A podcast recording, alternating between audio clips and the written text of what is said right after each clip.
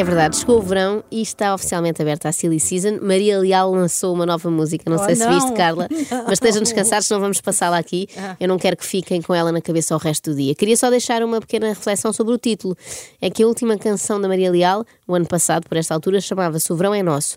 E esta chama-se Desta Vez Não Vai Chover. Olha, é Portanto, está a especializar-se em músicas sobre o clima, não é? Se calhar fala-se tanto de alterações climáticas que ela entusiasmou-se com este tema. Aposto que a próxima vai ser aquecimento global ou a camada do ozono. Mas a verdade é que a Silly Season ataca em força também nos jornais desportivos. Nos últimos dias podemos ler títulos como Bruno Lares foi ao frango da guia ao almoço, isto é Olha, verdade. Tem bom gosto. Férias de sonho de Pisi, piscina, família e jantares com amigos, Também uma coisa tem. Uhum. altamente luxuosa.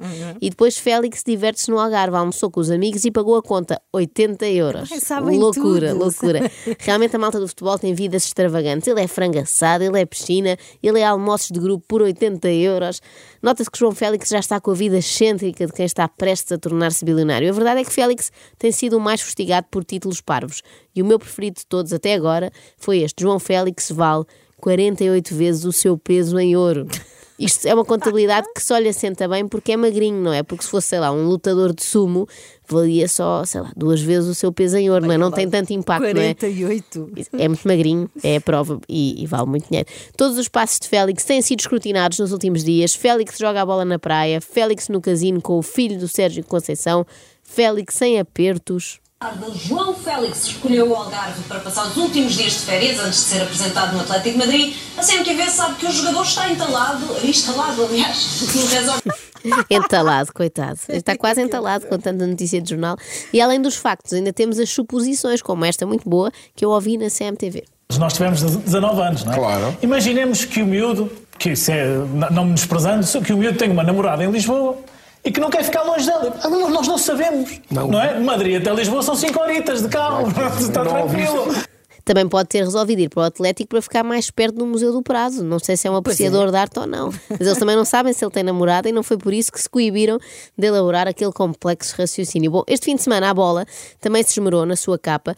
Víamos uma fotografia de João Félix com 5 anos, muito querido, e o seguinte texto: Adeus El Ninho. Logo aqui, estranho. e depois, reportagem a bola no berço de João Félix, o menino que não bebia leite ao pequeno almoço. Claro que isto me fez imediatamente comprar o jornal, porque precisava de saber tudo sobre este assunto. Óbvio. Nós já estamos habituados a que os jornais contem o que é que os jogadores comem antes dos jogos, aquelas reportagens intermináveis com o Hélio Loureiro, não sei se lembram, que era o chefe de cozinha da seleção e explicava como é que cozia o esparguete, o que é que eles comiam e não sei o quê.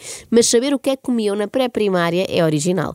E o melhor é que a Bola TV fez reportagem em vídeo, portanto podemos ouvir aqui o testemunho na primeira pessoa do homem que servia choca-pique a João Félix. Trata-se de Pedro Maneira, presidente da Escola de Futebol Os Pestinhas, o primeiro clube do João Félix. A única coisa que eu me recordo assim do João era de manhã, para tomar o pequeno almoço, o menino não gostava de leite no, no cereais, então não queria leite nos cereais. A única coisa assim engraçada que eu me lembro dele nessa altura. Então o que é que ele tomava ao pequeno almoço? Era cereais sem leite.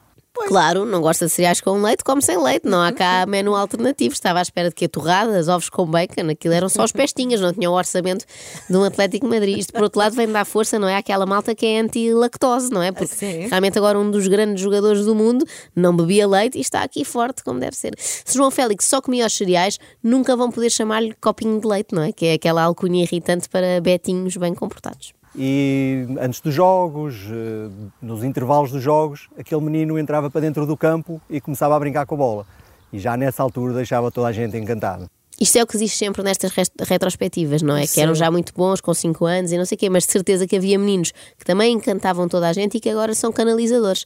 Se bem que canalizador é uma ótima profissão Pois e nem é. precisam de emigrar para a Espanha para ganharem rios de dinheiro. Olha, da última vez que chamei um canalizador lá à casa, paguei-lhe 500 euros, não me perguntes como, que é quase o que o João Félix vai receber também por uma hora de trabalho, portanto anda ela por ela. Mas vamos ouvir o primeiro treinador do João Félix. António Rebelo, mais conhecido por Tozeca, foi o primeiro treinador em competição oficial. Este som, na verdade, foi só para ficarmos a saber que se chamava Tozeca, porque achei graça. E é muito bom, não? Mesmo, ao fim, mesmo no fim dos jogos, ele ia sempre embora com, com os pais, porque os pais moravam em Viseu e nós jogávamos aqui em Tonela e ele assim que acabava ia embora. E ele não era muito, pelo menos com, com- comigo, comigo para, para brincar. Com os, com os colegas, talvez, comigo não. Era normal que não brincasse consigo, Tozeca. O Tozeca tem 50 anos. Era esquisito. Um menino de 7. Bom, mas Tozeca tem muitas opiniões para dar. É um homem sábio. Vamos ouvir. Apesar de, eu não achar que seja, se calhar, a- o melhor destino, Qual é que seria o melhor destino, então? eh, eu não gosto muito dos espanhóis, sinceramente. É como nós aqui com a Ana Galvão. Pronto, e se calhar ele vai sentir um bocado de, de algum, não digo racismo, mas alguma. Portanto, o homem que acaba de dizer que os espanhóis são todos uma porcaria diz que lá é que o João Félix vai sofrer racismo. Eu acho que o que tem de se evitar é inscreverem um miúdo espanhol nos pestinhas, porque vai sofrer, coitado. Independentemente da camisola, o menino homem voa agora para honrar a bandeira do nosso país. Menino homem, não. Soa mal, não gosto disto. Esta poesia final era escusada. Depois disto, não pode piorar, ou, ou será que pode? Voa agora, João, sem esquecer que a casa podes sempre voltar. Não, não, piroso. Vou agora, João, não, péssimo. Mas pronto, eu percebo que os jornalistas se entusiasmem, afinal, estamos a falar de um jogador estratosférico. Embora o comentador calado não concorde. Isto são jogadores que estão numa trastosfera. O João Félix ainda não está. Tratosfera. Estive a pensar, estive a pensar muito nisto e acho que tratosfera é aquela esfera em que os jogadores começam a ser bem tratados. Já têm outras alternativas, al- além de cereais sem leite, não é? Podem escolher outros menus. É- é tratos- Tratosfera. Acorde com a Joana, a Ana e a Carla. Às três da manhã. Na Renascença.